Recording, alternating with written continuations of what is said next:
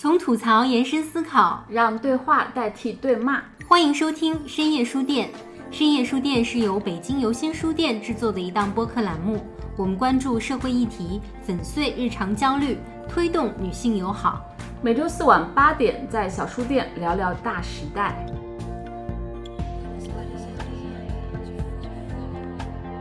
大家好，欢迎来到最新一期的深夜书店，我是一萌。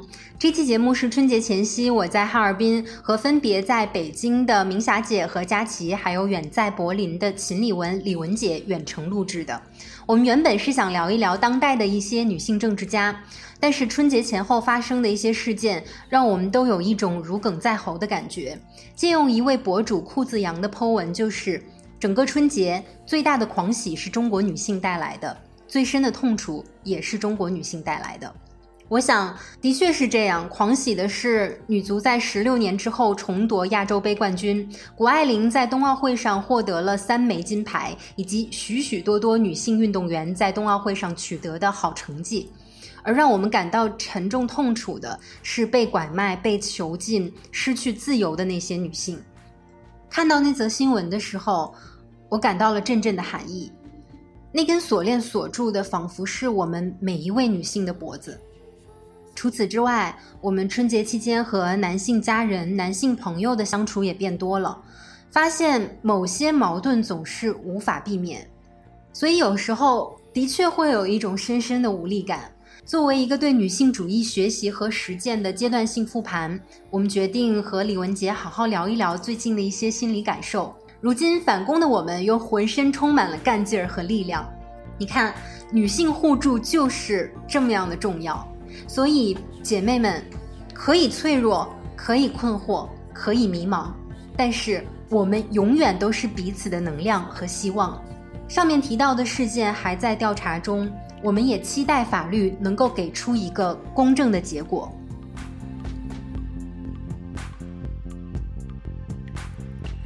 Hello，明霞一萌，小七你好，又开聊了。我我来解释一下，为什么还是特别想找李文老师聊一下，主要还是我内心深处的这个 呼唤。我觉得不跟你聊一下，这个年我觉得过不好，因为 还是发生挺多事情的，真的这样子，好多事情累积到现在。因为咱们上次聊的时候是四五月份嘛，嗯，后来其实发生很多事情。包括从吴亦凡、呃杜美竹啊，到那个巴黎那个事情啊，然后到最后王力宏等等，还包括很多上海小红楼这些事情，呃，这还是一些大的让我们特别特别郁闷的公共事件。其实我们自己内部讨论还是有很多积蓄的情绪的。再一个，我们个人工作当中、生活当中，其实也不断累积了很多东西。再一个就是特别刺激我们的一个事件，就是海马星球。突然在这个内网被禁掉，也是对我们打击挺大的。但是我觉得我发现你的状态还挺好的，就是好像也没有特别大的这个愤怒啊，然后好像还是非常坦然的。我觉得我这次我就挺想拿你当一个心理医生的，就怎么处理这种绝望跟希望，然后乐观跟悲观这种搅和的情绪，这是一个契机啦。第二个就是还是很早约你的那个契机，就是默克尔他正式的卸任。但是我当时很感兴趣这个话题，我听了很多的播客，听了好几个播客，然后看了很多文章，但是觉得特别不解气。我觉得对这样一个这么长期就任很有成就的一个女政治家，其实我听到的特别解。可的评价跟梳理是非常少的，对，尤其是他在女权方面，其实还是有一些争议，对。刚好这个话题你是你的专业了，嗯，对吧？然后我后来想到，真是应该跟你聊一聊。再一个，最近还有一些新闻，就是比如说波士顿的几百年来第一任女市长是一位华裔，嗯，然后还有纽约市上任了第一位黑人女警长，香港海关总署第一位女性的署长。因为这些部门都是非常非常的 tough 很刚的一些部门，缉毒啊，然后打击暴力啊，就以前这样的岗位是没有女性当一把手的，所以他们一定是非常出色、非常强的。但是这些新闻我觉得也是被忽略的，我每次转发现都没有什么反馈。我觉得就我们怎么看大的背景上，女性 leader 啊，还有女性在政治空间她的一些进展还是倒退，都特别想听你聊聊。咱们今天就这两趴，所以一方面是请教你的专业知识，一方面就是一个女权方面的。心理咨询师，也把我们这个情绪抚慰一下。咱俩还那么客气，请教个啥呀？你也是饱经风霜的老战士了。没有，我就越来发现很多你的话都是对的，我就感觉我自己慢半拍，慢慢的领悟到你的很多想法，或者说观点或者立场，包括一些行动方针都是很对的。比如说，不要费劲跟这些男的争论了，然后真正花更多精力和资源去放到女性身上。哎，我觉得我自己就老是慢半拍。你不是说心理建设吗？这就是心理建设。你一天到晚去说服本来就不想听你的人，那不就是对精神最大的损耗吗？对，是的。嗯，我能先提个问题。好的，你先。应该这也是李文姐近期第一次在 内网出现，简中互联网。谁说的？我在微博上一直在。嗯，就是声音界，所以很想 问问你最近的状态怎么样啊？因为我想可能很多人也很关心，挺长时间没听到你的声音了，特别特别期待，还老在我们的播客底下留言。嗯，对，其实大家想听是可以听到的，大家到一个网站上去听就行。这个网站就是三 w 点 seahorseplanet dot net，就是海马星球的英文，然后加上点 net。这个网站大家可以去听，还可以下载音频，然后传播一下，就别在社交媒体上公开就行。这个网站做的很简洁，很好看。对，就是为了大家能留个言，能听一下，能下载个音频就完了。呃，也没有太多的想法，因为维护起来还是蛮蛮花时间的。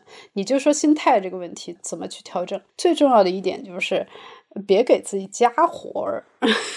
就是尽量简单的做事儿，尽可能预期到各种各样可能出现情况。你海马星球从我开始做那一天开始，我就知道它迟早是要被封的。哪有说在国内你说大实话的东西不被封啊？就是说，首先一个就群众就不会放过你，第一个就是先是被举报了，然后被封的，要不然其实可能也不至于。他被封的时候，我还是有一点惊诧的嘛，就是说哇，居然活了这么久。于是我当时就 放下手机，然后去干别的了。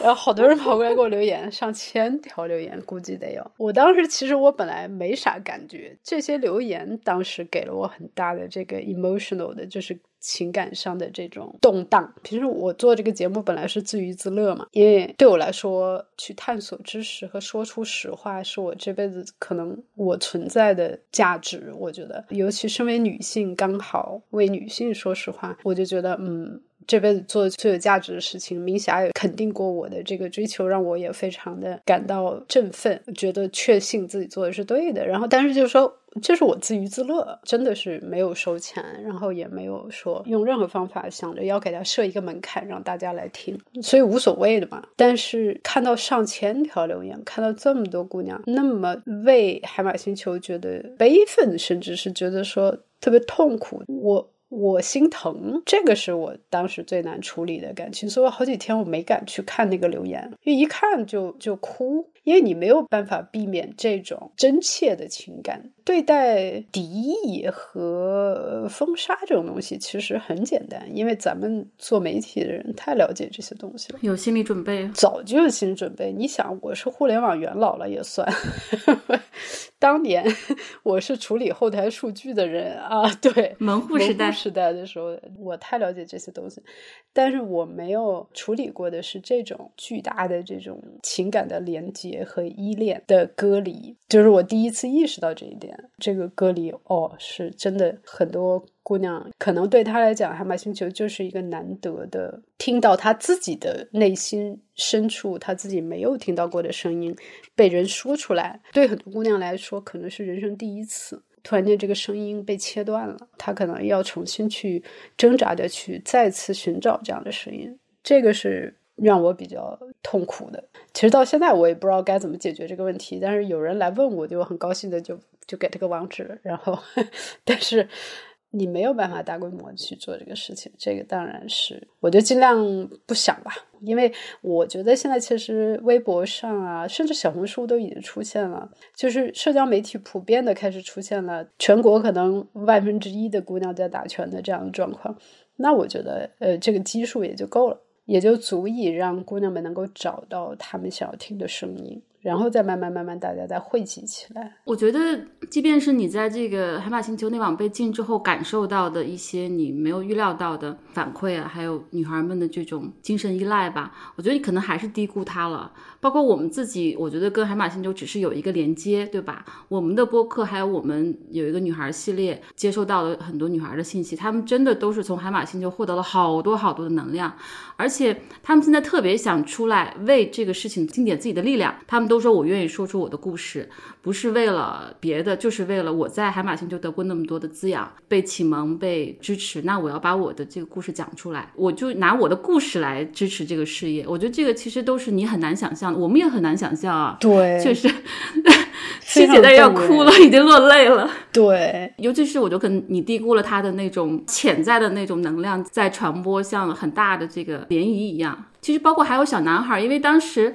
我认识一个小男孩，也不是很熟，他零零后吧，可能二十出头，在加拿大读大一、大二。他突然给我发信息说：“那个米夏姐，我在海马星球听到游心书店你的故事，我觉得好棒啊！”我说：“哎，你怎么会听这个？”他说：“我是听说这档播客被禁了。”我就赶紧去都听了一遍，他觉得好棒，而且居然听到你，他说我特别支持你们，哎，我觉得 我也挺意外的，就是特别特别曲折，但是又就是这样一个连接，所以我觉得这是给我，我觉得给我们团队吧特别大的这个希望和乐观的一点。但是另外一方面，其实日常生活中很多事情还是让我们非常绝望的，就不敢看一些新闻，包括我们自己工作当中，日常都有很多很多事情。我举个例子吧，比如说我有一个朋友的朋友，他想。在大厂嘛，筹建一个新的部门，然后问了好几个人之后，让来咨询我，让我推荐一些人给他。本来我特别愿意帮他，因为我觉得他特别用心想做这个事情。推荐了几个人之后，他说能不能给我推荐个男生啊？怎么都是女孩儿？我说这些女孩就是很很出色，很匹配呀。他说。哎呀，那还是得性别比例平衡。我到这儿我就就特别特别愤怒。嗯，我觉得有时候就在绝望跟希望之间晃荡，有时候还挺难挺难去安放自己的。对，这也是为什么要寻求心理建设。你说这个，因为我现在可能比你们要轻松一点，因为我就不需要在这个环境里去摸打滚爬，去日常的应对嘛。但是待会儿咱们要讲到默克尔的时候，我会给你们讲讲默克尔的这个榜样。我不是榜样，因为我现在处一个非常轻松的状态，我在做的事情都是我喜欢的，我可以去选择我关注什么，不关注什么。当然也会有那种心理上会有些时候需要 escape，就是逃脱的时刻，因为你要给自己这样的逃脱。这个逃脱你可以用不同的方法来做，比如说我去攀岩，攀岩是个很刺激的运动，所以它会让你不得不专注于你的身体以及你的头脑应对这个当下的解决。比如说怎么攀，攀岩就像在空中下棋。棋嘛，把你的身体作为棋子，然后把它挪过去，到达目的地。那么这个东西其实是对治疗抑郁都是有好处的。攀岩是我的一个很嗨的一个东西。我就说大家要找嗨，要找乐趣，一定要人生要有乐趣。这个乐趣是什么？就是乐趣是你毫无功利目的去做的事情，这叫 have fun。女性很少有 have fun 的。一方面，我们工作学习就很努力，就不说了。然后一下了班，你就做很多那种要服务别人的事儿，你就很少去做无目的的事儿，滋养自己的事情。对，要有一些无目的的去无忧无虑的去跟任何什么功利目的不相干的这种 fun，这种嗨很重要。这是第一个。还有一点，就身体的嗨是也很重要。微博上有个博主叫少女大狮子，她写过一篇文章，她 对，她挺好玩的。这姑娘很聪明，她在美国研究社会学，然后但是她对修仙很感兴趣。嗯，我也感兴趣。她要搞进步国学，但是我对修仙什么之类，我之前都是带着嘲讽的态度，但她带入了很多现代的思考。然后她就是说，她说你看，你把你的身体看成一个宠物，你管它叫做大乖哦。为什么叫大乖呢？因为它很乖啊，你让它干什么，它就干。什么？你要对你的大乖要好，你要照顾好他，要让他去健康，要让他舒服。我觉得可能中国人说舒服就是懒洋洋嘛，不动嘛，就躺平。但是可能除了说睡眠充足啊什么之外，你还要去动换，要让肌肉、脊椎所有东西强健起来。吃饭也要营养足够、均衡，呃，要保证足够的蛋白质。然后当你觉得不舒服了，一定要停下来。让我们每个人自己都有一个特别好的状态。对对对，身体是万物的基础。啊，不，你做一切事情的基础。然后还有一个就是，精神上的压力到达一定地步，你可能就是说，有时候真的是没有办法 escape。这个时候怎么办？我一般就是你换一个 mentality，换一个心态，我会去看一些黑色幽默的东西，比如说像《银河漫游客搭车指南》《万事魔星》呃这种电影，别向上看那个 Don't Look Up 最近的那种，对，就是这种讽刺的黑色幽默的东西。英国人特别会搞这些，就是讽刺幽默性的讲世界毁灭的东西。你最后你就说。我最担心的是什么？整个就是世界毁灭嘛。那如果说世界毁灭了会怎么样？你 就毁灭了呗。是的，对吧？这个东西又怎样？又人终有一死。你最后是其实是面如何去面对死亡？就是说我只要此生做了我能做的事情，然后你最后无非就是面对死亡，我用什么态度？你不可能回避它的泯灭和死亡。那如果人类如此之愚蠢，然后一天到晚做这么愚蠢的事情，他死了也就死了，我觉得也无所谓。我最后就是个态度嘛，对。然后你把地球毁成这个样子，你也不配在地球上待着。对，你把地球毁，那不是你自己毁的嘛，对吧？Don't look up 那个电影里面，里面讲到俩科学家发现了一个小行星要撞地球了。然后他们就马上去通知美国总统，然后去电视台去接受采访，然后当众去 live broadcast，就是现场直播他们的这个发现。然后结果总统忙着处理他的内斗，政治内斗，然后电视台的主持人就笑哈哈的就说：“哎呀，这个我们不要吓唬观众。” 然后但全民娱乐，呃，各种那种。党派啊，什么之类，各种奇奇怪怪的宗教啊，就出来就说啊，这个那个，每个人都有他自己的那个政治诉求立场。对，娱乐节目就是娱乐至死，就不能让你在我这儿说什么严肃的东西。然后总而言之，最后就是等到大家发现哇，真的是有小行星要撞地球的时候，就已经太晚了。然后这群已经发现了。最早发现的科学家只能就尽量平静的跟家人一起坐在桌边上讨论，说他们家的这个咖啡是咖啡豆磨出来的。然后 其实或者说其实是他们喜欢超市里卖的冰冻食品什么之类的话题，你还能怎么办呢？对对，有些东西它是由不得你的，但是你只要把自己的该干的活儿干了就完了。上野老师是理理论派。你是这个对，但是他也有实践的，他有实践的这个参与政治，他的那个组织就是用来监督每一个日本的党派，嗯，呃，包括议员、政客，他们是否在践行女性的地位提升这样的事情。然后，如果说他们发现这个党派或者这个政客做了什么不利于女性的事情，他们就会去监督，然后去影响公众议程。嗯，他是非常厉害的。哎，我在那个在咱们进入默克尔之前，还有一个问题啊，也是我跟一萌和小七我们在讨论的，就是关于，就我们老是会突然被扣一个帽子，就是极端极端女权，是吧？然后我当时看到就是海马星球内网被封的时候，有一条留言，我忘了在哪看的，就说为什么海马被封，随机波动没事儿。然后有一个留言就说，因为随机波动没有海马星球极端。我看这个我就觉得非常的就诧异，因为我我不理解这极端到底是什么。我们也会偶尔被扣上极端的帽子，但咱们在群里面我记得也聊过一次，就是我觉得有一些年轻女孩她们就过于极端了。然后你也说，其实对极端我们应该怎么理解？是不是能再跟我们分享一下你是怎么看这个？就是如果我们接纳性别战争存在这样的一个现实，就是说人类从父权社会替代母系社会开始，性别战争就已经存在了。当我们说性别战争的时候，指的是什么呢？它是一场争夺权力的战争，即男性与女性之间就社会全方位的权利进行争夺，而这个争夺被设置为了零和游戏，很少有共赢这样的情况存在，因为男性。在统治之后，将其设置为这个样子的，不是我们女性决定的。因为现在全世界依然是男权社会嘛，就是你看全世界的这个从政治到经济到日常社会的话语权等等这些规则设置等等，都依然主要掌握在男性手中。从代表人数上来说，也非常清晰这一点。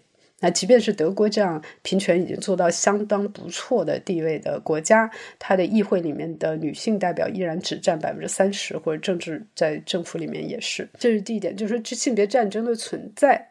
然后更加不要说这个日常每天女性遭遇的暴力，各种形态的暴力，百分之九十九 都是由男性对女性施加的，对吧？然后男性对男性的暴力也是百分之可能九十六到九十八也是由男性来对男性施加的。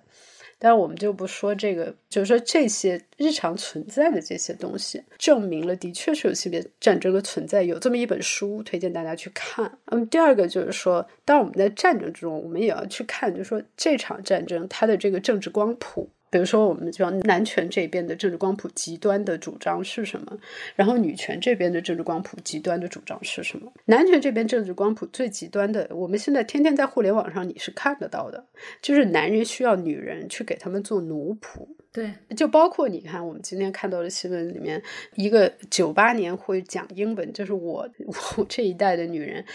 会讲英文的是受多好的教育的一个女性，她脖子上锁着一根锁链，然后锁在一个江苏的农村里面，给一个男人生了八个孩子，而且精神已经不正常了，门牙都没了，据说是被打掉的。那么这样的情况，包括上海的小楼事件等等，会存在于这样的和平文明社会之中。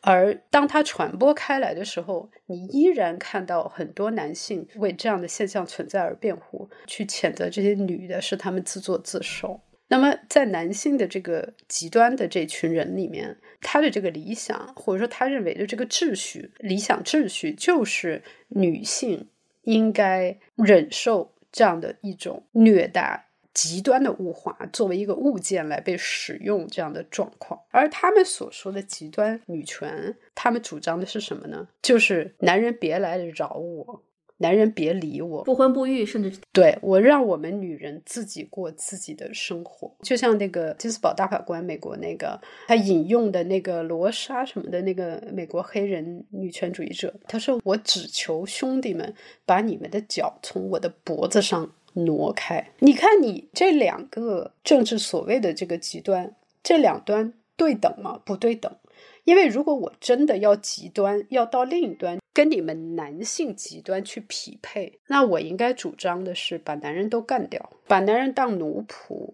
然后残害他们。因为现在在中文互联网上是有很多存在着主张残害女性，以此为性癖的这样的群体的存在的。你见过哪个他们口中所谓极端女权会说我要去把男人的肢体砍掉，然后让他来做我的性器官？没有过吧？但是在男人这边，就十几万的这个消费者在消费这样的漫画。成都的那个画漫画的那个人，他的漫画就是幻想这样一个帝国，让女人在其中被砍去四肢，当做性器使用，或者说做成女狗。来为他们攻击其他的人，等等等等，所有的女性在里面就是他们的子宫、阴道和这个打手。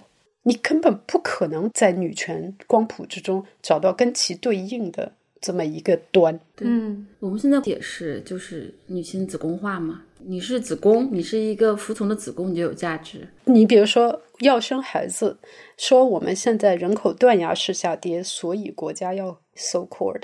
鼓励女性生孩子，他现在甚至说可以捐赠卵子，这个东西在德国是禁止的。德国是第一不允许捐助卵子，第二从你子宫里生出来孩子，你就是他的母亲，不可能说有另一个生理母亲在那儿。代孕是非法，绝对非法。就是说他把所有这个链条从根上给你砍断了。但是在中国是打开了这个口，且不说这个问题。另外，如果你真的要孩子，为什么？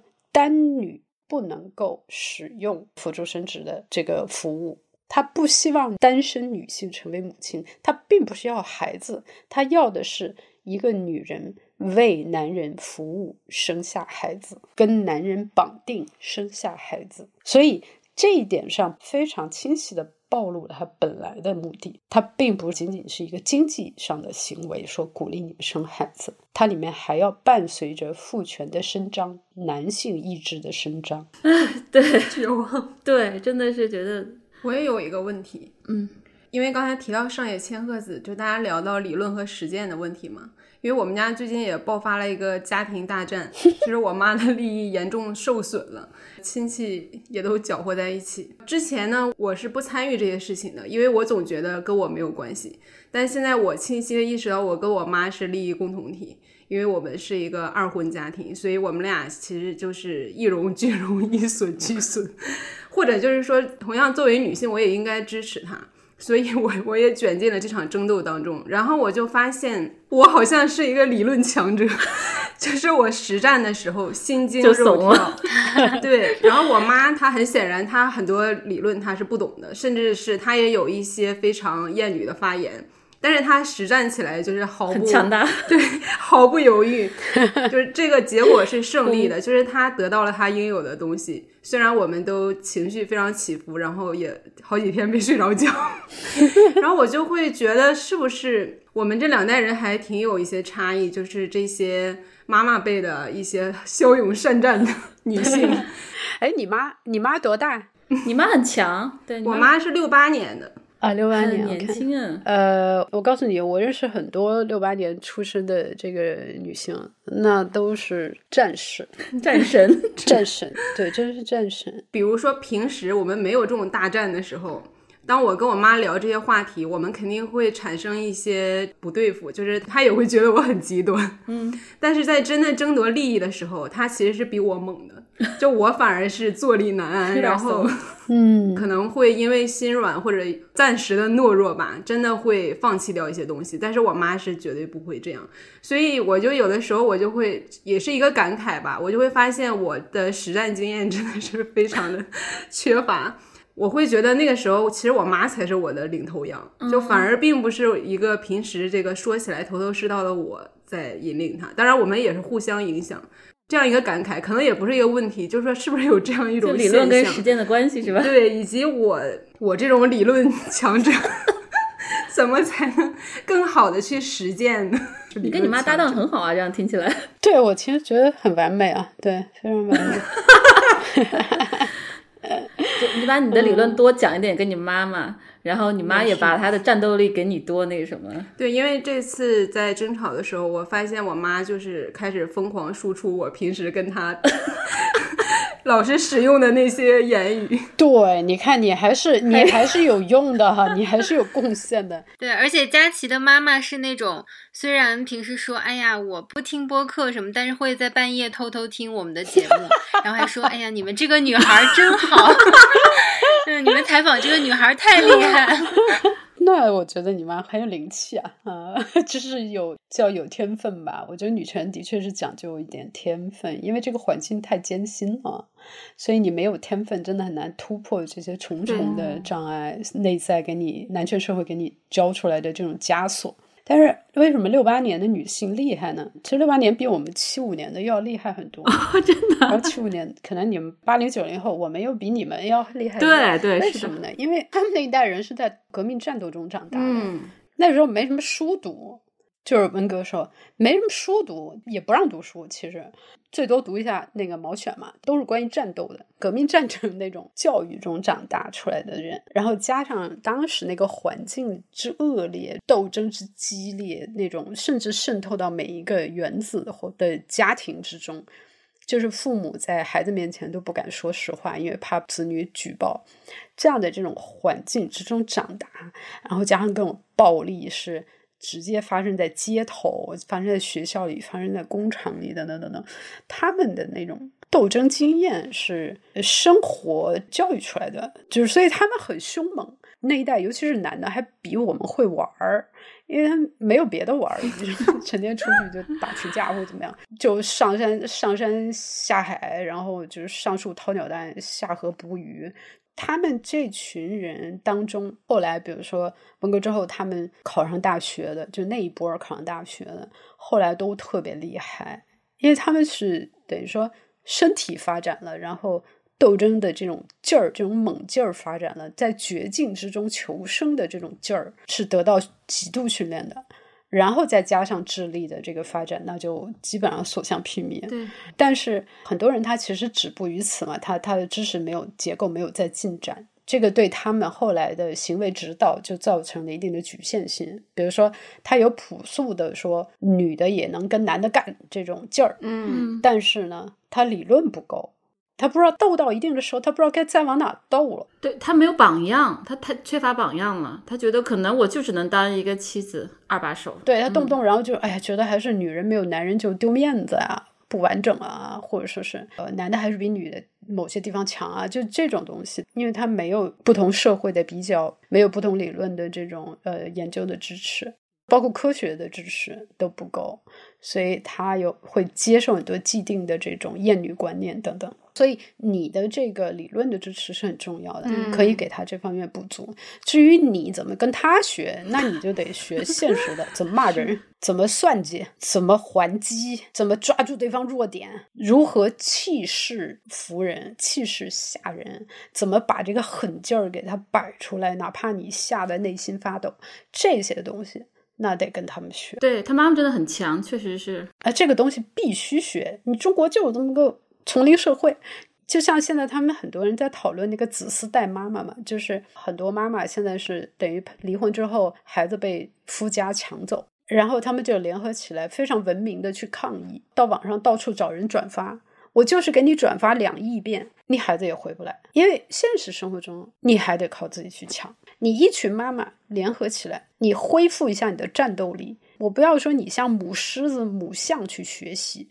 你就像母鹅去学习，像母鸡去学习，母猫去学习，你都能够把你孩子要回来。对，我们要恢复这种动物性啊，雌性动物的动物性是非常非常旺盛的生命力。这个林毛毛讲的，经常在讲，我也知道，因为我小时候在农村长大。我有一次，我就是捡了个小猫，小奶猫，就拿自行车推出我们家那个棚子外面，然后小奶猫一直在叫，可能想找妈妈。突然间就有一只母猫听到了，这母猫也。不是他妈，那个母猫就哦，就带着这样的声音就过来，就吼啊，对着我发怒了，就慢慢一步步走过来。我当时看到的时候，我就觉得看到了一只母老虎。它虽然个头很小，一只母猫，但是母猫发出的声音和它的那个战斗，当时吓得我魂飞魄散，骑上车我就跑了。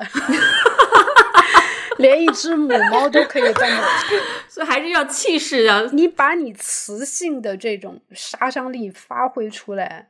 谁还敢惹你啊？还有一个微博博主清晨一只飞燕，他就把子嗣带的事儿给他妈讲了，他妈特别厉害，就从小其实也是无依无靠，然后后来自己拼出来的。然后他妈就有一回是因为家庭因为什么纠纷，他妈硬是拉了个煤气罐子坐到人家门口，把一家堵在那里面，说要同归于尽。太猛了！然后人家 那一家人堵在里面都尿裤子了，因为 出不去上厕所，就求着他说认出了，然后认错，然后他就出来，从此没有人再敢惹他，因为你在这种各方面司法什么都不健全的这个环境里面，你不学会这个东西是不行的，而学会这个东西对你的心理健康很有好处。我特别相信心理健康的特别相信学吧太深了。对，哎，不是，你去练一下泰拳。我跟你讲，那天我去练了一下泰拳，人生第一次挥起大腿儿 往那个垫子上、柱子上踹嘛，哇，那感觉太释放了，而且觉得自己特别强大。这东西对心理健康特别有好处，真的。而且把你的战斗性、进攻性释放出来，你会发现你也能骂人。对，是你还会很会骂人。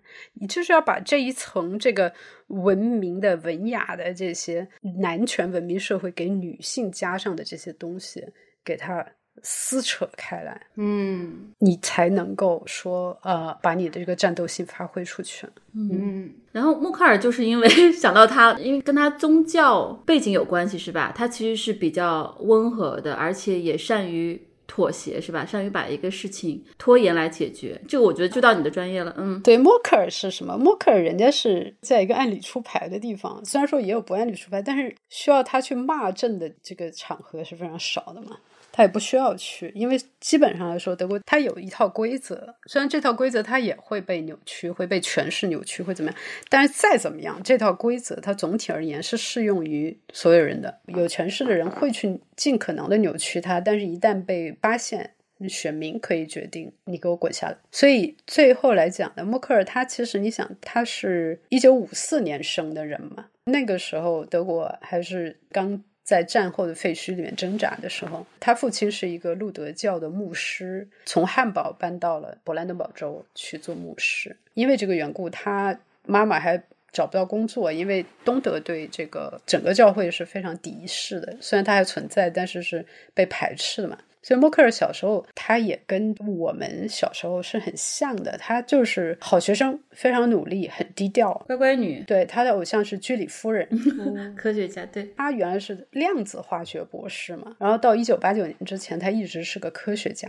但是他一九八九年，当然因为当时时代变动，然后东德呃并入西德，后来他就受着时代的感召，就进入了政界。他当时被纳入政界，其实也是很有意思。他是当选一个当时东德的一个很穷的州，就是叫梅克伦堡前波美拉尼亚州的议员，他被选到议会里去。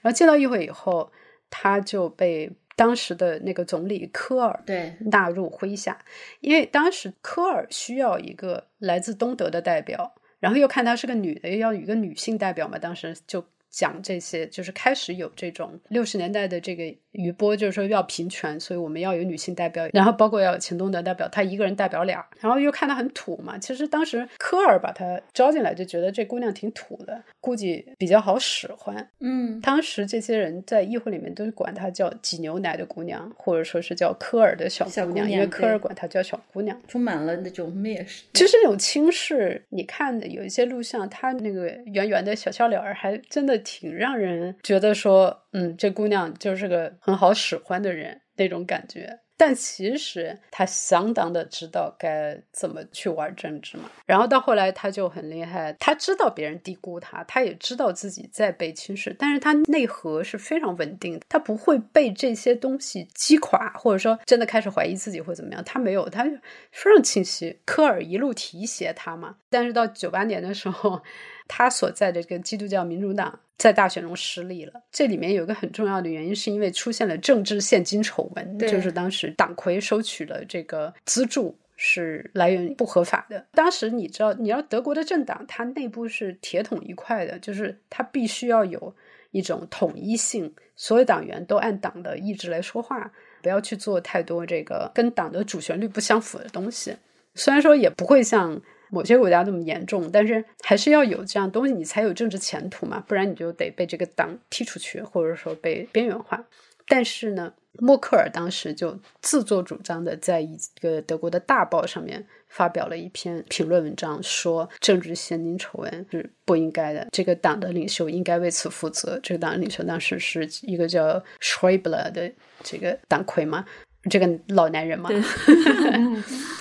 然后后来这个东西一出来，瞬间他的形象就顿时上升，就是一个救世主，就是 CDU 的救世主了。就他党内就失去了民众的信任，但是这个人出来给这个党灌注了一个新的可信的形象。后来科尔也被搞下去了。总而言之，就是 他的时代到来了。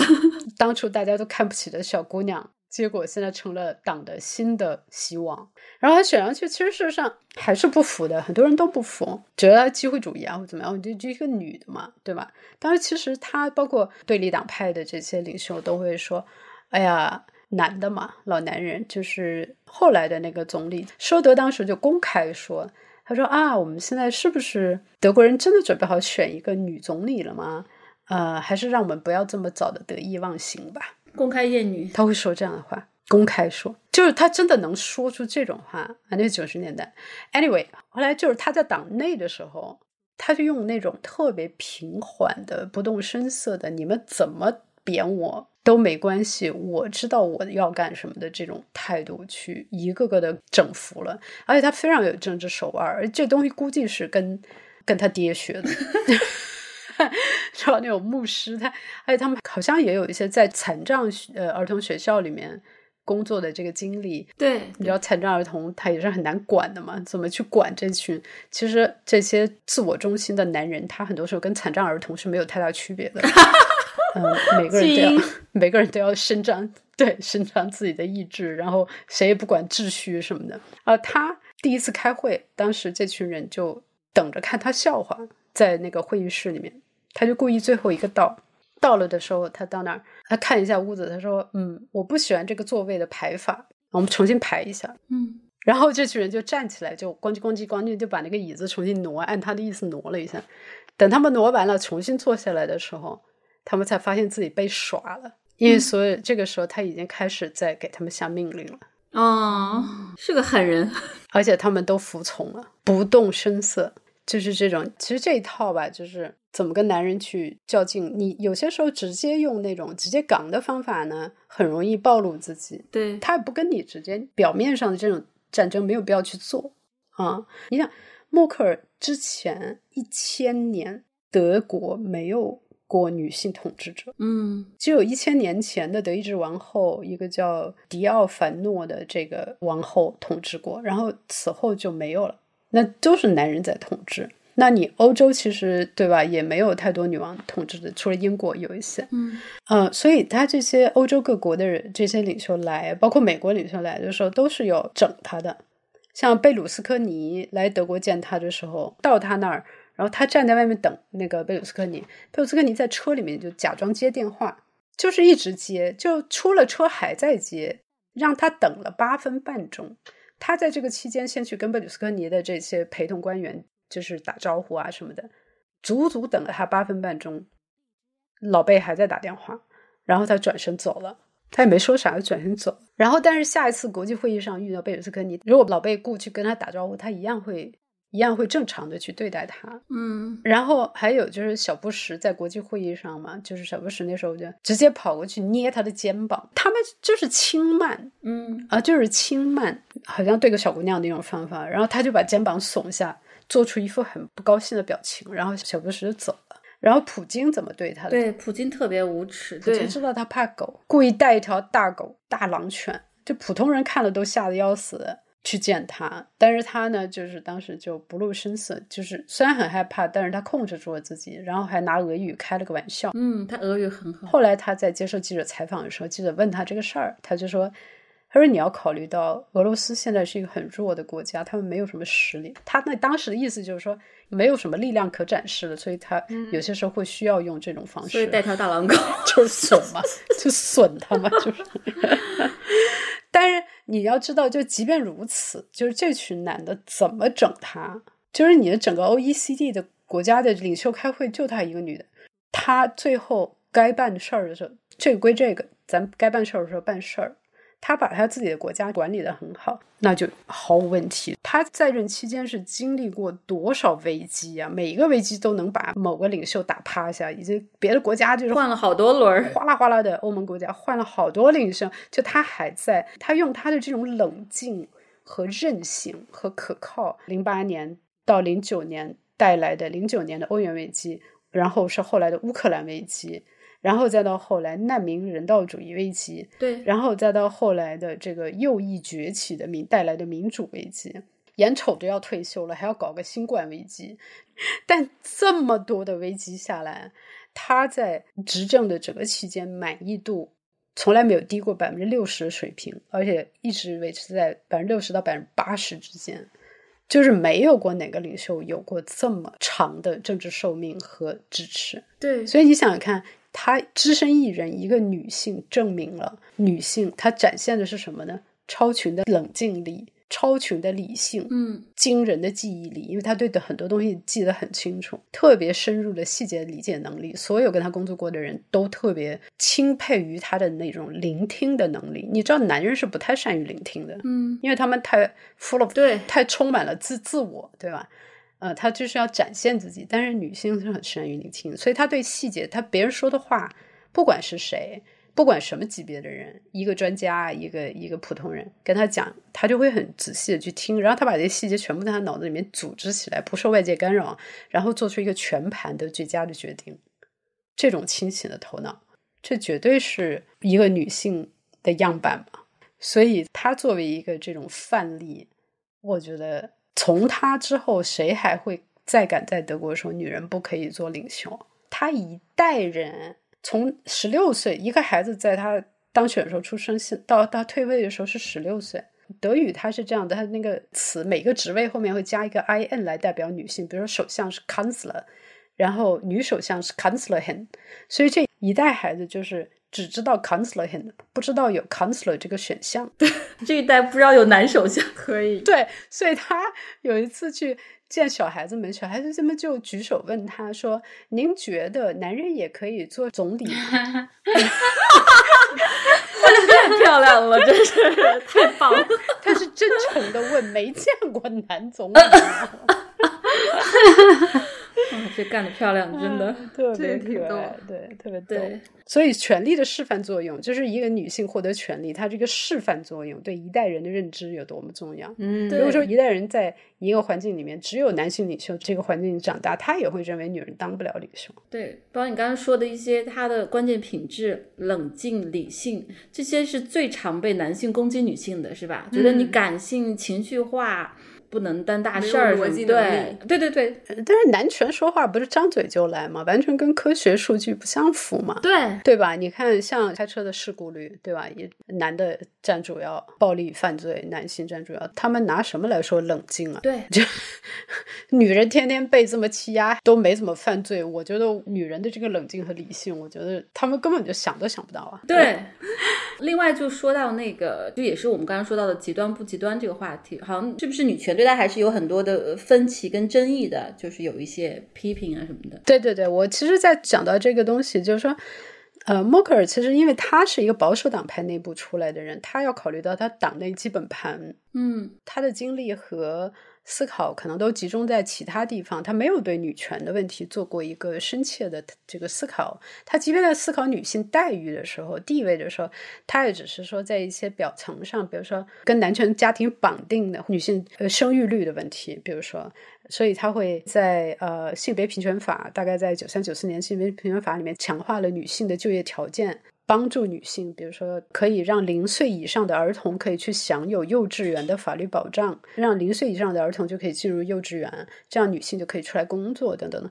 他这一套东西还是从钱东德的这个理念，也就是共产主义时期的这种平权理念，他依然不是说考虑说让父亲去参与，参与育儿，而是说就减轻女性的育儿负担等等这种东西。就业率也是，其实因为共产主义时期是需要女性去参与国家建设嘛，这样你经济才能发展，你需要生产力，所以他是从技术角度去考虑，所以他也没有当时也没有，比如说同性婚姻这块儿，他也是没有投赞成票的。还有一个就是，他是到二零二一年呃辞职之前呢，他才他真的是辞职的。我告诉你，如果他再参加竞选，他还是会赢的。没有人能够 对，还是会连任，全德国境内没有哪个人能够超越他，可以匹敌他。对，对他真的就是自动下台的。对，他是身体状况不太好，是吧？不是他，其实本来他就想下台。你想在这种狗屎环境里面跟这群男人斗，是很，就是他二零一七年就想退位了，很消耗。对。但是他为了不让当时德国落入右翼领袖的手里面，因为只有他是当时德国的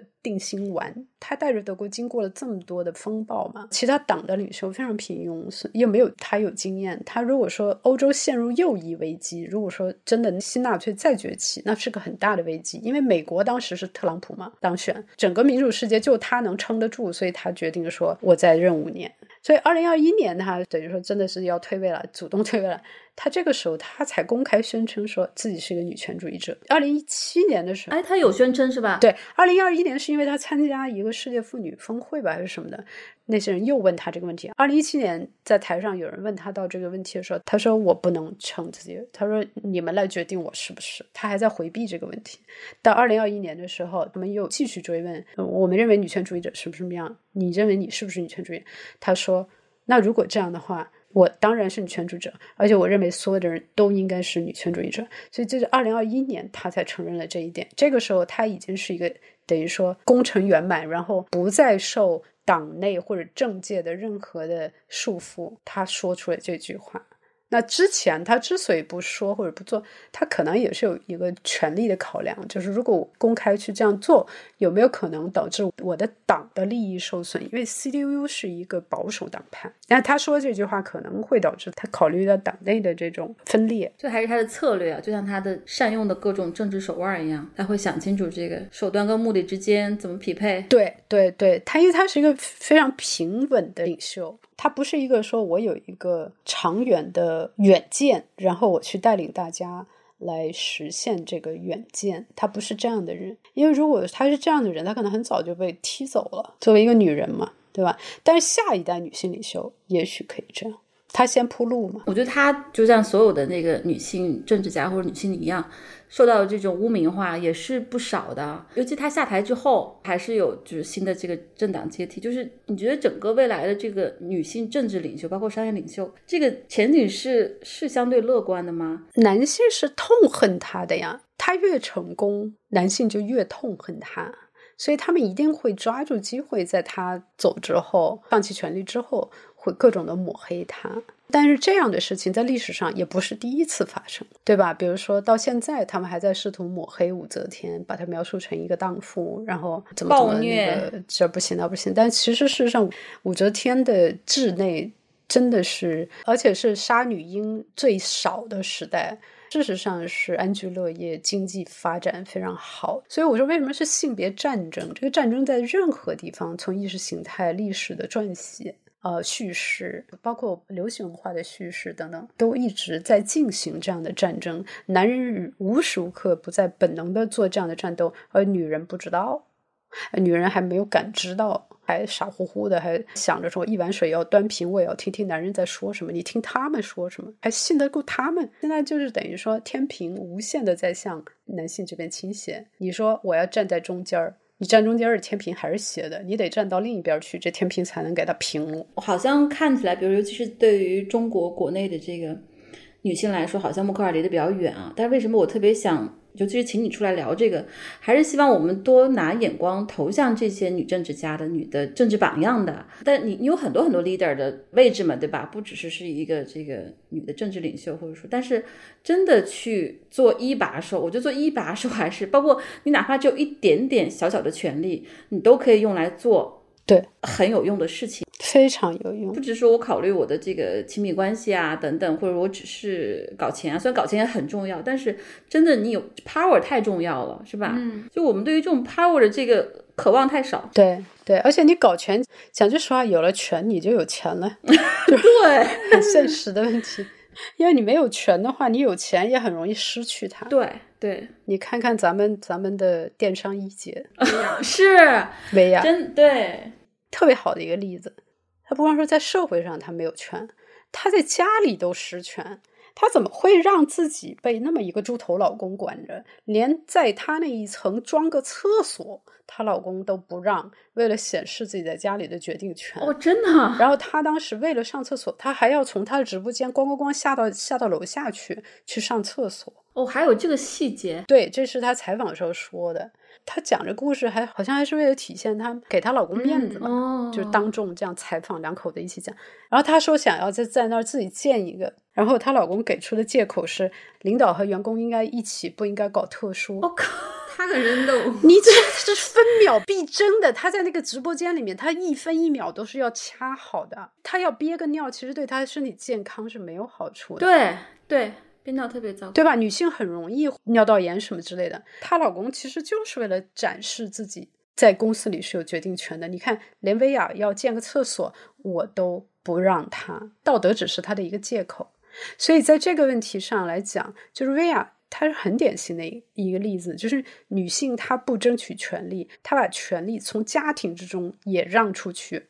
她就一定会一再失权，嗯，变成老公赚钱的工具。因为这个讲到后来，她包括她这个漏税的事情，也是她老公在管的。对对，是她老公把她给弄栽了，然后她就出来来承担一切。对，然后她来承担责任，那不就是因为她失权吗？她把权力让出去了，把这权力让给一个男人，一个一无是处的猪头。确实是我，我觉得我们对于这个。权力的渴望就是要更强一点，尤其是当你知道你要用权力来做什么的时候，要敏感，一定要敏感，一定要死死的守住，不能失去一点权利，哪怕是你我日常的一些争论，也要有这种劲儿。就像你练肌肉的时候，对吧？你不是说你一上台就能打的，你肯定是在台下随便蹦跳的时候，在练锻炼的时候，你就把这个肌肉练出来了。你看那个董明珠也是被污名化的，真的很厉害。其实她她新选这个接班人挺可爱的，我觉得嗯 挺不错的。这个选了一个女接班人，董姐是有想法的，被污名化，然后一群傻不拉几的女孩子也去跟着去损她。对，其实对。董明珠的攻击女性是更恶毒的、更更严重的。雌竞这种女性对董明珠莫名恶意，其实是在向男权的社会示好。说你看，我是更好的奴隶，我们是按你的样子长的。我是你更好的仆从。董明珠不是，没错。我就想起来，就是我们刚刚说的，比如从政界说到商界。整个商界的状况要差很多，我就发现，因为商界更是一个竞争的、强权的、你死我活的逻辑嘛。对，不透露具体的这个信息，就是我本来是有一个。机会去上一个商学院的课程的，然后那个都觉得比较合适，钱老板的那个推荐信都帮我写好了，而且又是跟女性领导力相关嘛，我还是很感兴趣的，又有我很多老朋友在。但我发现那个团队就有很多很多的细节，非常的这个厌女。比如说他们有个特别著名的项目，做到好几届之后，他这一届女性的申请者表现就非常好。他第一届的时候只有一个女性，一个非常著名的 CEO，他到这一届已经做了可能五六届、七八届，这一届就属于。男性的这个申请者和面试者都不行了，就女性就占到从第一届只有一个女性，到现在这一届变成了女性占大多数，甚至占八九成。然后他就说他们要设定一个门槛，就是女性比例不能超过一半儿。我就特别诧异，我说为什么呢？我说为什么要这么限制？他说因为要性别平衡。我说你为什么全是男性，只有一个女性的时候你不限制男性，你不搞平衡，你这会儿搞平衡？就你这样觉得？他连这个基本的逻辑转不过弯来，就让人特别特别的。我说那我就，所以你看得到男人是多么的默契，男人多么默契，他都不需要去动员，他自己就知道该什么时候给你们女的设门槛儿。然后你看这些女孩子傻了呱唧的，还在这儿讲平权。哎，这个项目主导的是个女性哦，这种女性。我一般都把他视为女界叛徒，精神男人。对，精神男人，他脑子里根本就没有把自己当女的，他觉得自己是个中性，但其实是在偏向男性的这么一个存在。对对对，是的，是的。还有另外一个小例子，也是，就是有一个那个香港的一个商学院的一个项目，一个班儿，上次来书店，也是我一个朋友介绍来说让我。接待一下，分享一些话题，然后来了之后，就是真的是一堆女性，他们二三十个人，只有两三个男性。我立刻就跟那个他们那个班主任说了一句，我说哇，都是女性。其实我是一个就惊喜，结果没想到他立刻说，哎呀，对不起，对对不起，对不起，我们这届就是女生招多了，其实应该。我说我说谁是？我说我说最好全部是女性。我说真的是。就 就是特别搞笑这种，她也是一个女班主任，所以我觉得在商业世界里面，就这种恶臭还是非常非常的显著，但是他们都不察觉。就是你跟他讲还讲不明白，但我我觉得也就是因为你在商业界，然后你到建筑界再去看看，你再到 艺术界，艺术界，我跟你讲，这这对都一样，都一样。对，还有科技圈儿，它主要因为普遍的状况是这个样子，所以每个界里面都是这个样子，所以还是得努力啊，要不然就像那天那个咸阳那个家暴老婆那个就拘了五天，就还是上野说那个，这必须就是女警察、女警察局长、女法官。女律师要更多，否则你这东西你不根本不可能。女立法者，对对，女的法律专家，只有在这样浓度到一定的地步的时候，它才会有一些不同的可能性。但是现在你是说，OK，可能他有那么几个代表性的人，百分之五的人人是女的上去了，但这百分之五的人，因为他只占百分之五啊，对，他在这个权力机构里面，那他必须去迎合剩下百分之九十五的人，对。他甚至还会维护那个，会的，因为他这个就是人多人少的问题。人多的人，他就是能够设置规则，他就会去筛选，他有服从性测试。如果你不通过服从性测试，你根本进不到这个体系去。就是说，你如果说表现出我是个有点女权倾向，甚至平权倾向的人，他都不会让你进到他的体系里去，因为他要服从。他他在女人身上期待的是什么？就是服从。而且是绝对的服从，不光是服从，而且是热诚的、主动的、全心全意的去服从。就等于说，你你不去热情的舔靴子，你就进不去那种感觉，而不是说我只要不说自己是女权主义者就行，不是这样的。那种权力的职位上，它是有很多好处的嘛。他可以给这个人，他也可以给那个人，他肯定给最让他觉得舒服的人。对，那就是说，我们怎么去破局？我觉得没有办法单个人破局，他有各有各的战略。像默克尔，他因为是在德国，他可以用这种不露声色的方法，就是说慢慢慢慢的达到他的这个目标。在中国有没有这样可能？有一定的可能可以，你找到自己的途径，去去慢慢慢慢达到自己目标，还是得一步一步。慢慢来。对，得有这个耐心。从我们一开始说的那个，就是你先让自己有一个特别好的状态，不管是精神状态、心理状态，还是一个特别强大的体魄、气势。然后，当你这一切都比较 OK 的时候，你在职场当中、在家庭当中，还是要多花一点，真的要更使劲一点去争取权利和权益的，包括资源，是吧？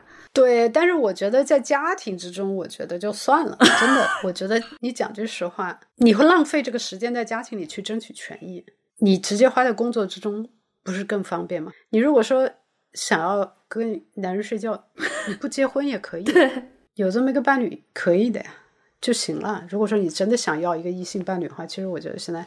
大多数时候，这种异性伴侣要了也没什么用。对，但是如果说你真的还要分出一部分精力去家庭，而这个社会对家庭的定义就是男权家庭，你还要分这个精力去那边去争权，你还拿什么时间精力来跟工作上去干？嗯，当然，我们说不同阶层的女性都是一样的，从底层开始。对。到中层到高层都是一样的。我那天看一本书，就有很多的那个纪实故事，过去这二三十年整个中国的城市化的过程，他就发现这些农村的女性，她进城之后，她的生存能力、适应能力、赚钱能力就大大的超过她的男伴儿。很多男的就是干一干就不行了，不断的换工作，然后收入不行或者抱怨呀不适应，就要回到家乡去。然后这个女性就特别强，嗯，真的是。但是你就知道，在这样的情况下，家暴就出现了，嗯，因为家暴很多时候是出现在男性发现自己无法百分之百的在女性面前维持一种绝对控制的这个地位，所以你说这个婚结了干嘛？是的，他会有精神暴力，说哦，你就想当个城里人，我不，我爱家乡，我就是什么，就是。就特别特别的可笑，这都是小事儿，那这都算是轻的。真正的那种就是 abuse，直接虐待，而且要求你把钱都给他，等等等等。中产也一样，就当我妈妈开始事业开始上升的时候，我爸的暴力就变得更严重了，就是这样的。所以你说要这个家庭来干什么？其实有时候我也会觉得想做的事情、能做的事情特别多，但是我们现在还是有点弱小，不管是。我个人还是有心这个团队，有时候还是会有点着急。我觉得，就是如果我们有更大的这个能力啊、权力啊，真的是好多事情可以做啊。嗯，但也只能慢慢来，所以有时候也得调试心态，对，得做好这个持久战的准备。所以就是尽人事听天命嘛。但是我觉得文化事业的这个成成果，你是永远无法估量的。对，因为一切行为。都是由思想来指导的，嗯，就我们对一个世界的看法，决定了我们会采取什么样的行动，构建我们的未来和人生，甚至生活方式。其实女权它是一种生活方式，对，在很多时候，它进入你的内心，让你觉得这是更好的，这是更对的，等等等等。这就是到后来，就是比如说不化妆，然后不再花钱去用在折磨自己的身体上，对，而是用来去让自己更健康。到日常生活之中结交朋友，对吧？我会更主动的去结交女性朋友，把更多的时间花在女性的友谊和工作的这个连接上，等等等等，这都是生活方式。其实，而这个生活方式它是怎么来的呢？它是来自于我们。就是比如说，听到了像你们的播客，听到了像我的播客，对，或者说看到了全的书，然后看到一些女性的偶像，呃，像默克尔这样的人，然后他他会对他的行为，对他的这个价值观啊，这种对未来的预期会有一种深远的影响。在这样情况下，他一代人慢慢慢慢就改变了，然后每个人在像涟漪一样的传出去，在这之中没有什么偶像领袖这种巨大的这种中心的威权的这种构架。因为女权它就是反威权的，对对，我们都是浪花一朵朵，我们每 个人都是平等的，我们都是平等的，我们一起携手往前，这样的感受，没有任何一个人能够垄断这之中的权利，它才是一个有生命力的往前走的东西。而文化事业它就是这样子，对，所以我觉得其实文化事业这个影响是非常非常深远的，还是比较大的抚慰了我的，因为其实。昨天又有一个让我就突然火又跳起来，就是昨天那个小宇宙公布了他的年度播客的总结嘛。上次怼怼那个科学恋爱脑那期那个播客还是啊，对他们还是年度最热的播客。我哦，当然我又又泛起一阵这些恶心跟呕吐。有时候还是这些事情还是会引起你很大的这种情绪波。对对，但是我觉得你现在真的还是调试的挺好的。还是要做这个日复一日这个持久战，日拱一卒吧。你要有历史的眼光，对，你要有历史的眼光，就是说你要意识到，我们不过是在历史当中一个一个很小、很短暂的一个阶段，而在这个阶段之中呢，其实我们现在已经比呃十年前、二十年前要好了很多了。对，因为这一轮的这个女权运动，就是草根的女权思想的传播，是因为有了一代八零后、九零后、零零后。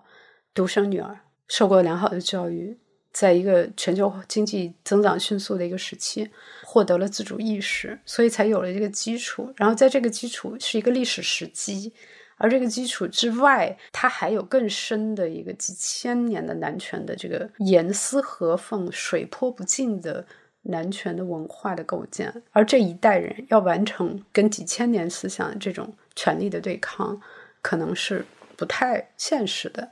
但是我们已经做到很多了，还可以做到更多。把我们的女儿、我们的外甥女、我们身边的女孩子，把这个东西给她感受到我们的解放，那他们自己会去再接过这个去做他们该做的事情。哪怕只是看这半年，这些热点事件也是有进展的。从那个当时都美竹那事情，对，再到这个李静蕾。都已经干得很漂亮了，而且大家整个看明白了很多事情，是吧？不像一开始，还是有很多乐观的进展的。所以现在你看哪个明星在宣布自己结婚，大家就没什么反应，就 等着你看他。对，就宁可你别结婚，就这种。没错，然后每个这个女明星离婚，大家都喜大普奔的，都是对对，大家就是属于是好日子来了，就是对，在在后头呢，这就是特管用。就是海马星球那一期节目叫“杀不死你的，让你更强大”嘛。嗯，然后那个嘉宾玛雅，我让他结尾的时候给大家寄语，他讲了很。真诚的让很多人落泪的一段话，然后最后一句说：“好日子还在后头呢。”对，对，是的，这句话也经常出现在我们的评论区。对，就是大家已经就是真的很相信这些了。对你只要不造夫、不造父、不进入男权家庭，你的好日子一定在后头。反正我的这个心理咨询，我觉得还是挺管用的，非常的受用。对，有时候有时候其实嗯也会有点有点无力和沮丧吧。尤其是你，你明明你看到这个现实的时候，这种时候就去去打拳，线下打拳，就 是打个泰拳啊，或者说攀个岩啊，就是这种攀岩这种身体的啊，做身体上的这种发泄。对，一萌是去跳舞啊，一萌跳跳舞也很好。对，健身加跳舞。但我最近回哈尔滨了，一直没健身，然后觉得。真的就是觉得特别压抑。卫健委他的那个提案嘛，就是建立合法的这个捐卵储卵的途径嘛，就是你在整个这个大环境之下会觉得有一种深深的无力感吧。虽然你也是想。做点什么，想改变点什么，有很多根基的东西很难被撼动，或者说短时间之内是没有办法被撼动的。所以你会像李文姐说的，想 escape，就是想想逃离。我们怎么样能够在现在的这个环境之下，能够为女性建立一个更好的一个生存环境？我觉得这可能是我们目前一直在思考的一个问题。其实我觉得还是有很多空间的，就是说，当然我们悲观是因为对未来的这个 projection 投射是是真的是悲观。这个没有办法，这就是我们时代的基调。但是你一定要想到，即便在女性最黑暗的时刻，就是晚清这种时候，比如说啊，那时候的女性要被缠足、被各种的约束，封建礼教、吃人的礼教所压迫的时候，女性依然在做她们自己小小的抗争。比如说像广东地区的自梳女。绝不出嫁，然后福建地区什么的女书，就是女孩子们发明了自己的文字，跟姐妹之间通信。女性她一定要知道，连接起来就是希望。只要女性连接起来，就是希望。你一定要充分的、不断的去连接你身边的女这种有有觉醒意识和可能潜能的女性，包括尤其是下一代的女性。要去不断的去做这样的事情，reach out for each other。孤立的人是会绝望的，但是当你给自己造就一个小的这个群体的时候，你就会有呼吸的空间，就有希望。你有你小群体之内的一种内心的自由，这个东西，即便在最恶劣的情况下，它也是存在的。就有那种，比如说像在清代，呃，或者对明代什么之类的这种特别压迫的时代，她比如说像姑嫂在自己丈夫死去，因为那时候男人也短命嘛，反正，然后。女人本来又长寿，那姑嫂两个人一块儿相伴，说我们不再结婚，或两姐妹说我们不结婚，我们相依为命，一起去过日子。这样的女性越来越多的话，其实事实上，男权你说他强大，他强大；他说他脆弱，他也很脆弱。他只要女人不陪他玩儿，对，他就垮了。对，连一个饭局都张罗不起来，是吧？对，对，更不要说我们命长。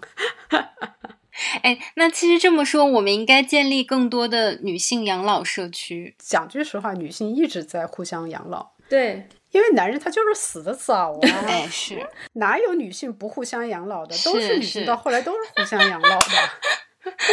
哎，真的是，就包括养老院里面也是女的多，男的少，但男的就是死的快啊，所以那个最后也是女的在照顾嘛。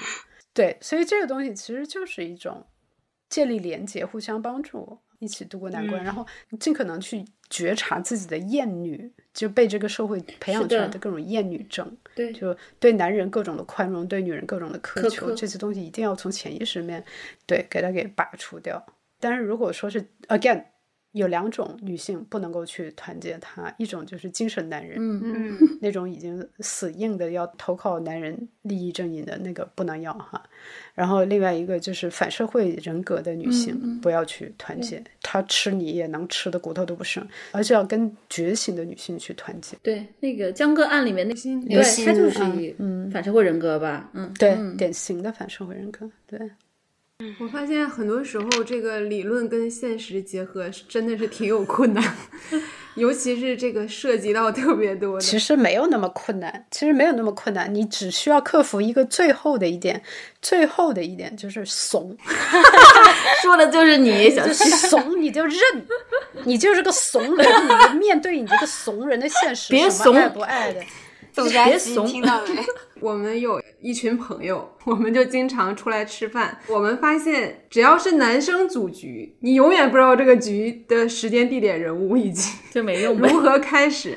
然后女生组的局就是非常清楚，在三天前他会问大家有没有时间，然后几点能到，然后在哪，然后谁要准备一些什么，然后导致我们就是这几天就很困惑。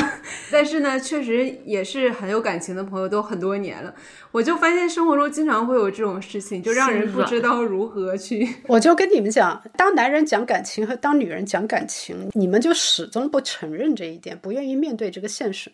男人的感情和女人的感情根本不是一个量级的。我同意。对，男人对你有感情，无非是给你个面子，或者觉得还愿意跟你说话，然后等等等等。女人对你有感情，那真的就是付出各种的 caring，各种的照顾你，然后为你思虑，然后给你各种的体贴。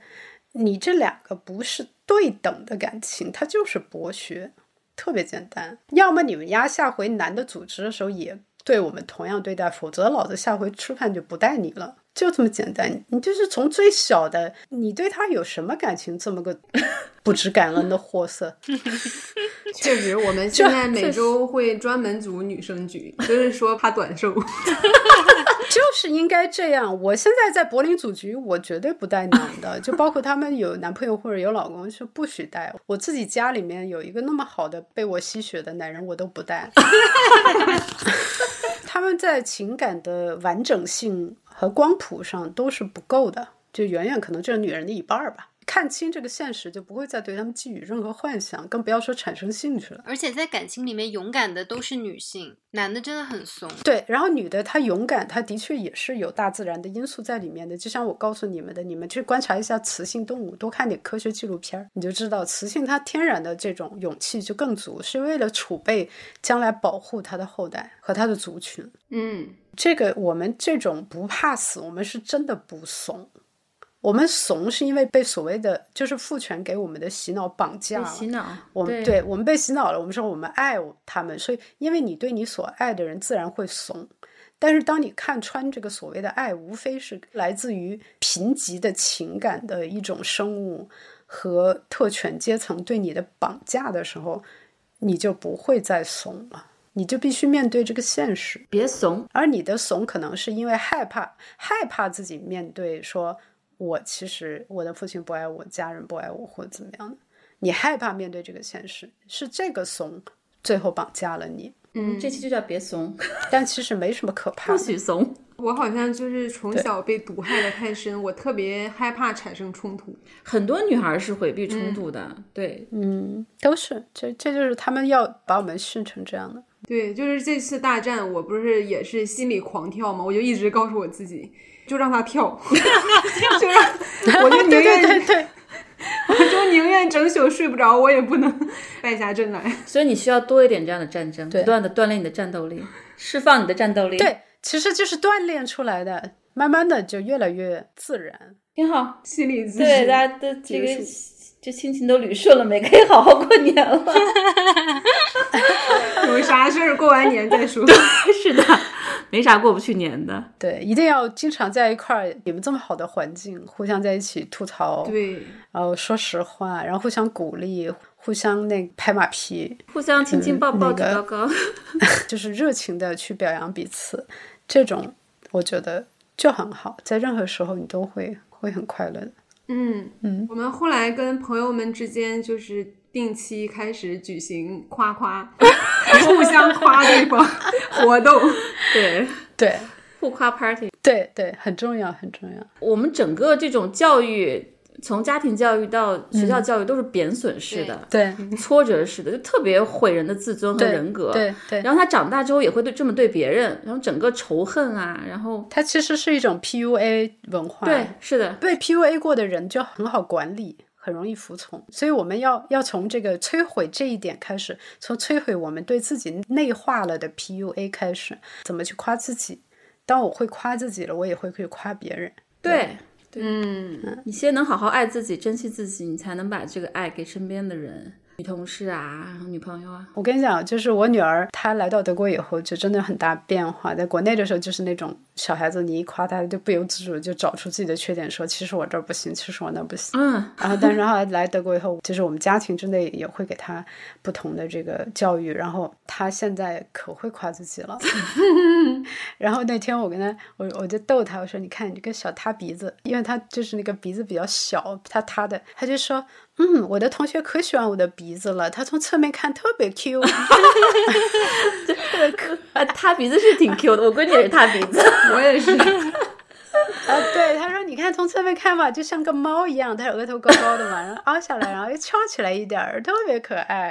然后我就觉得，嗯，这就是 reshape 了，就是这个人重塑了，是的，嗯，就是一种自己爱自己，找到各种各样的方法爱自己的这个。就会你想象你会怎么样爱别人，或者你会怎么样去对待别人，把这个东西再投射到自己身上。我们团队也是禁止说我不行，嗯，对必须要说我行。对，我太行了。真的，有时候我们请一个嘉宾，我说我们一起来，他觉得哎，这个这个男嘉宾挺厉害，我们我不行，谁说的？然后我们从此立下规矩，不许说自己不行。对，现在都咱们自己改的不错了啊。嗯，而且我要求我身边的人也不能说这个。对，特别重要这一点。而且我让我的女生朋友说，以后不要再说对不起，我不要从你 嘴里听到这三个字，对对对对，因为他习惯性的说对不起。这个是很好的事情，然后慢慢慢慢的就好了。所以慢慢来，至少是我们在正确的路上，在做正确的事儿，然后再跟正确的人在一起，这就已经很了不起了，已经很很大的幸运和和和进展了。非常棒，我我很羡慕你们这个 环境，讲句实话。我们还是很开心的啊。可惜离太远了，不能对，你就做我们不能跟你们做我们遥远的能量星球。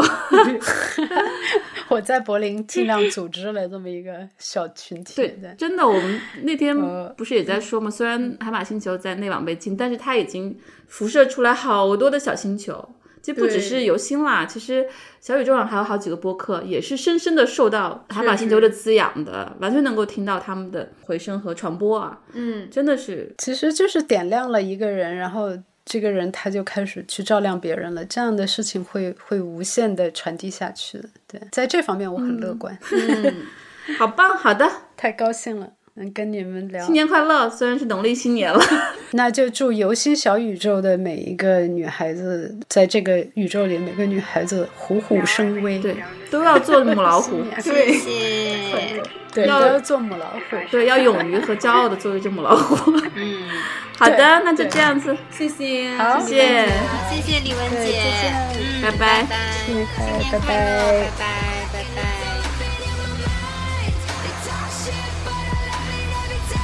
在各大播客平台搜索“深夜书店”，订阅我们的播客；在爱发电搜索“游心书店”，支持我们的创作。关注微博“游心书店”和公众号“每日游心”，及时获取我们的最新活动消息。也欢迎大家来游心书店以书会友，我们的地址是北京东直门东外五十六号创新园区。深夜书店每周四晚八点，在小书店聊聊大时代。Cut some parts off with some scissors. Come on, little lady, give us a smile. No, I ain't got nothing to smile about. I got no one to smile for. I waited a while for a moment to say I don't. Oh,